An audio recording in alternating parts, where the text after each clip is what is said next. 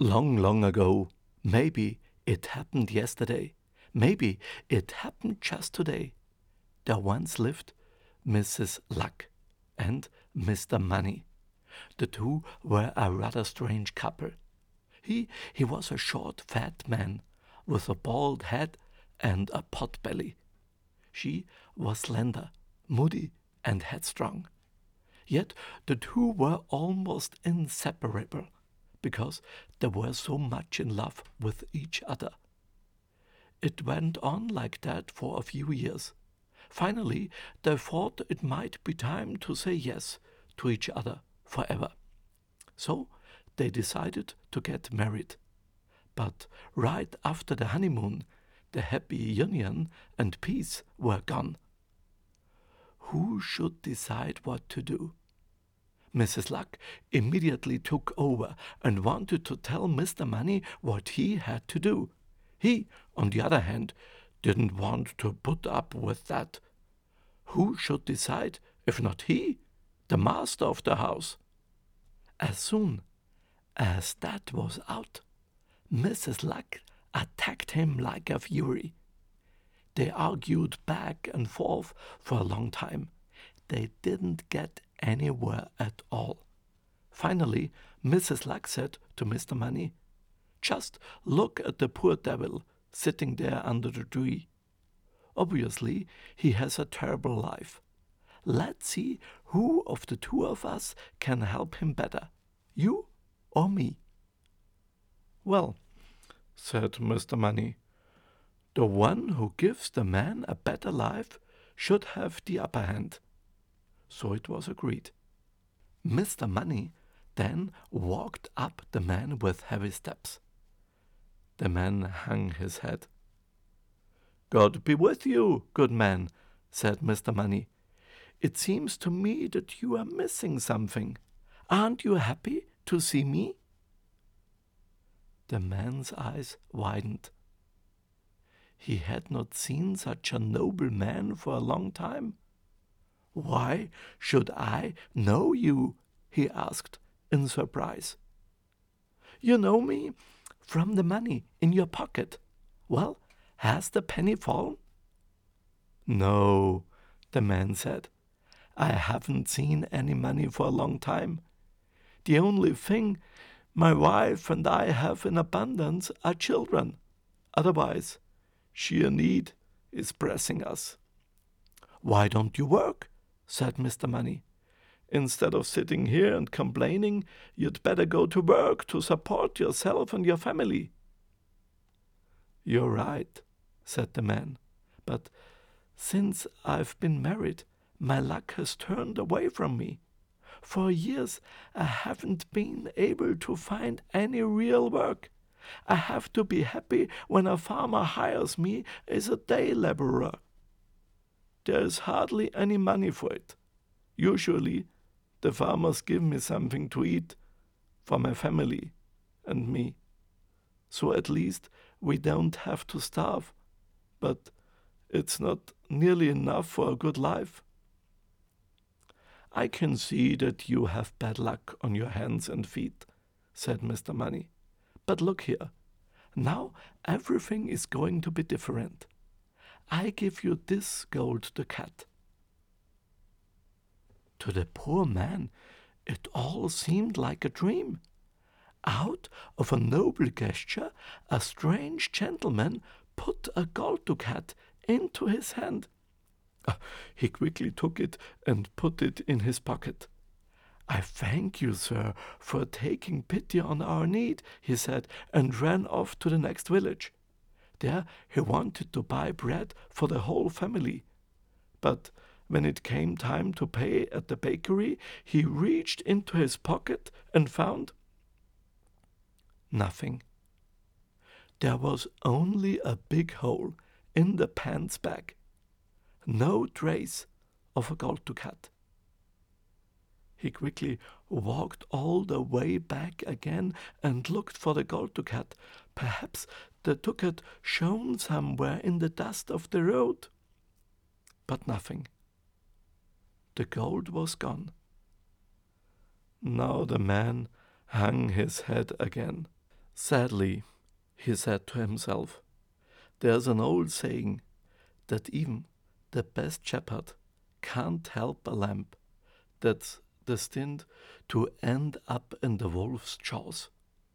Fate doesn't mean well with me.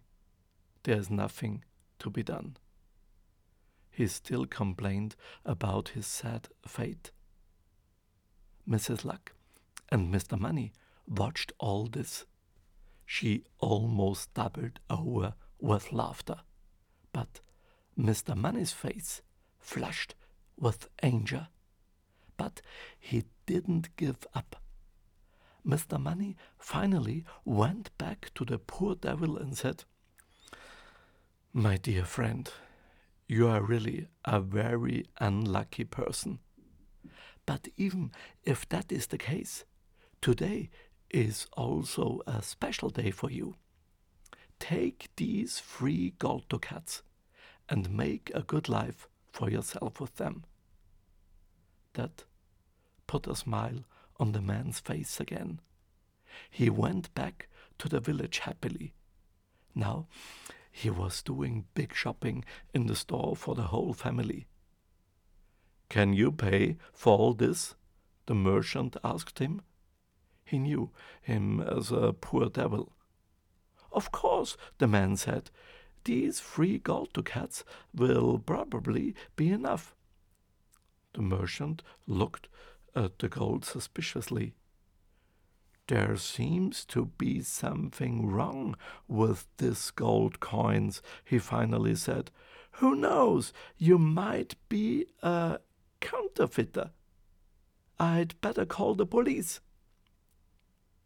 When the poor man heard this, he got scared. So he quickly ran away. In his misery, he began to cry bitterly. What's wrong with you? said Mr. Money to him as he ran along. Is the gold too little for you? Why are you crying? Oh, you, with your false money, the man complained. Why must you make a fool of a poor wretch like me? With your fake money, you almost brought me to the gallows. Mr. Money couldn't explain all this. Finally, he said to him, You really have more bad luck than anyone else in the world. But be. One last time, I want to help you.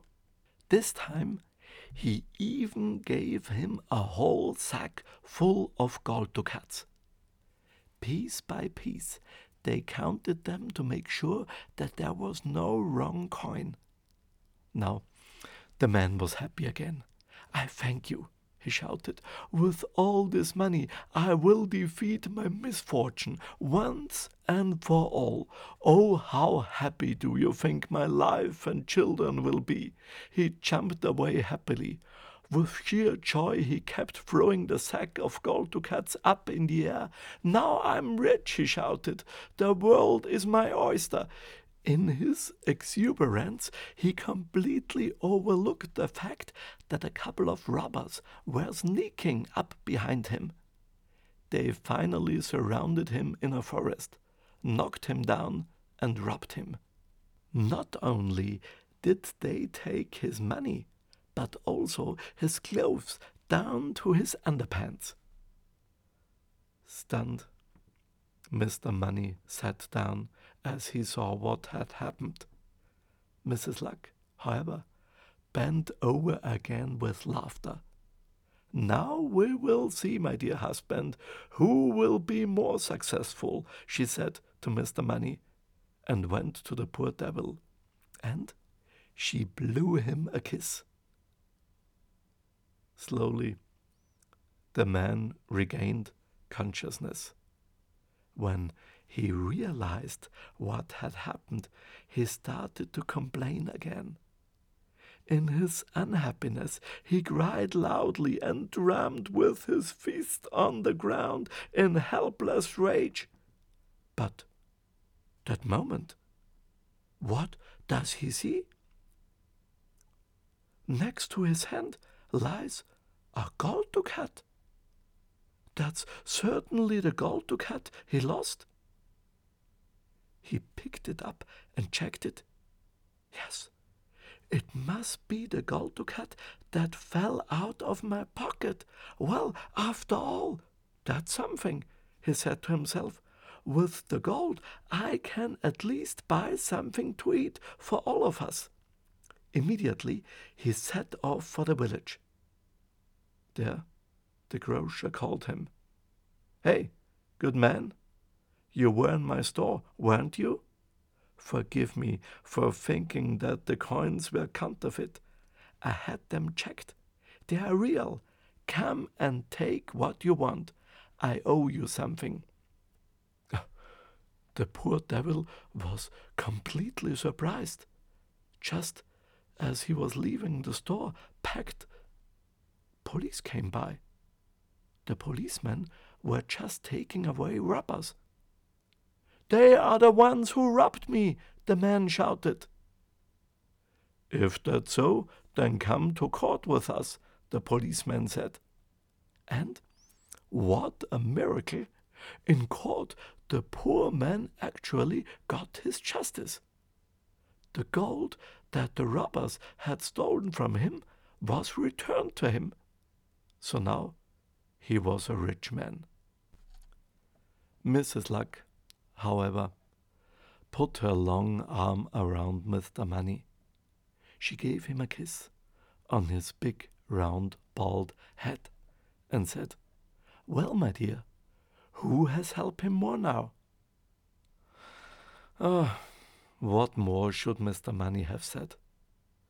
Since that time, Mrs. Luck has her husband, Mr. Money, under her pommel some say she distributes her favors like a blind man the punches.